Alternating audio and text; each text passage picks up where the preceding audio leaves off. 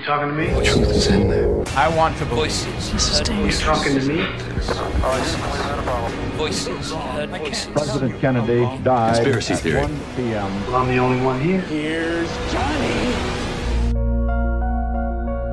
Se é subscritor da Netflix, por certo que as referências Stranger Things e L, ou Eleven, não lhe serão estranhas. Maybe we can call you L, short for 11. Na série, Millie Bobby Brown encarna uma personagem que possui dotes psíquicos com os quais consegue projetar a sua mente até lugares distantes e, inclusive, até mundos paralelos. Se acha que o enredo se baseia em pura ficção científica, saiba então que o governo norte-americano desenvolveu na década de 70 um projeto a que deu o nome Stargate e que tinha como objetivo precisamente aprofundar e tirar partido deste tema. Estávamos em plena Guerra Fria e as histórias editadas pela Marvel Comics Group, que desde 1939 publicava as aventuras de muitos super-heróis detentores de poderes sobrenaturais, preenchiam o imaginário dos jovens americanos, mas pelos vistos motivou também a curiosidade de gente mais velha. Ao longo da sua existência, o programa de investigação de fenómenos psíquicos recebeu vários nomes: Gondola Wish, Grill Chain, Central Lane, Sunstrake e Scanate, até que em 1991 se tornou oficial a designação de Project Stargate. O programa tinha como objetivo o estudo da visualização remota, que permitia supostamente ver um objeto, pessoa ou lugar a grande distância por meio de uma experiência extracorporal. Jupiter.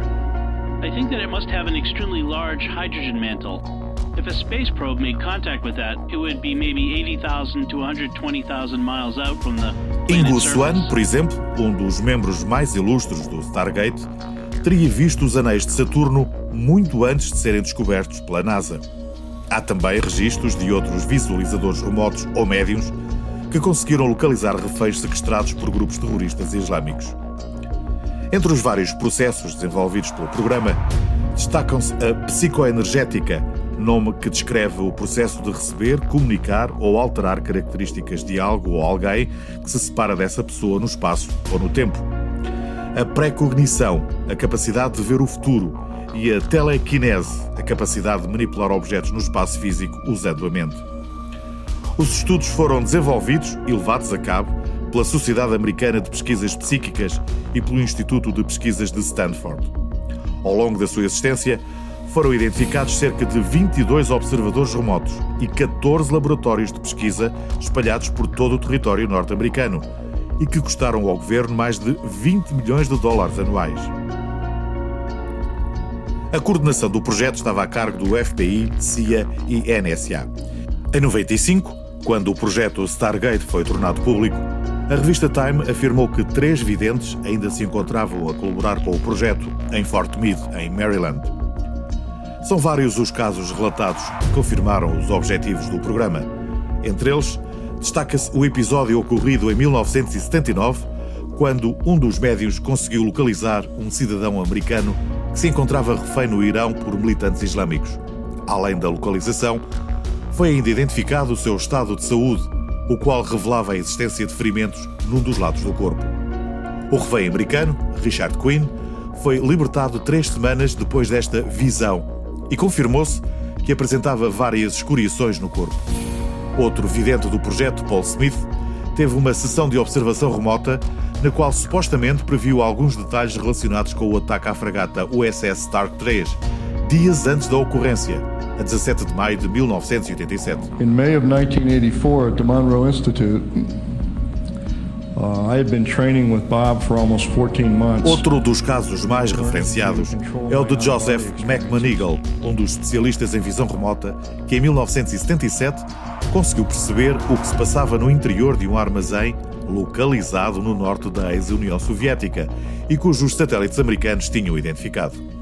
Joseph referiu que as tropas soviéticas estavam a construir um submarino, informação que não foi tida em consideração, pois o armazém localizava-se a cerca de um quilómetro do mar. Só que a informação veio a revelar-se correta. Quatro meses mais tarde, os satélites confirmaram o transporte de um novo modelo submarino desde o referido armazém até às águas profundas do Oceano Pacífico. Joseph tornou-se num dos mais importantes médiums do Stargate, tendo sido utilizado em mais de 450 missões. Um dos indivíduos testados para o Stargate foi o israelita Uri Geller, que ficou famoso por se autoproclamar como paranormal em programas de televisão e que já esteve em Portugal por diversas vezes. The World Cup was brought to my house secretly to energize for England to win the World Cup. Uri supostamente conseguia mover talheres com a mente, controlar pessoas com o seu poder mental e pôr a trabalhar relógios que tinham deixado de funcionar. I want you, when I say one, two, three, um, dois, três, I want you to shout out, start! Come on! Um, dois, três, shout! Esse e todos os outros dons investigados pelo Stargate deixaram de ser estudados em 1995, quando a existência do programa deixou de ser secreta e a administração de Bill Clinton colocou um ponto final às missões. A partir desse ano, a maior parte das informações relativas ao projeto Stargate foi tornada pública e cerca de 13 milhões de documentos secretos podem agora ser consultados na Biblioteca de Arquivos Nacionais em Maryland. Apesar disso, há quem ache que o Stargate tinha outra finalidade e que o seu encerramento não pode ser confirmado. De facto, as pesquisas que visavam o controle da mente poderiam ter um objetivo mais vasto, nomeadamente a possibilidade de transformar indivíduos em autênticas bombas relógio comandadas à distância. Conspirações à parte, os argumentistas de Hollywood às vezes parecem saber mais do que dizem.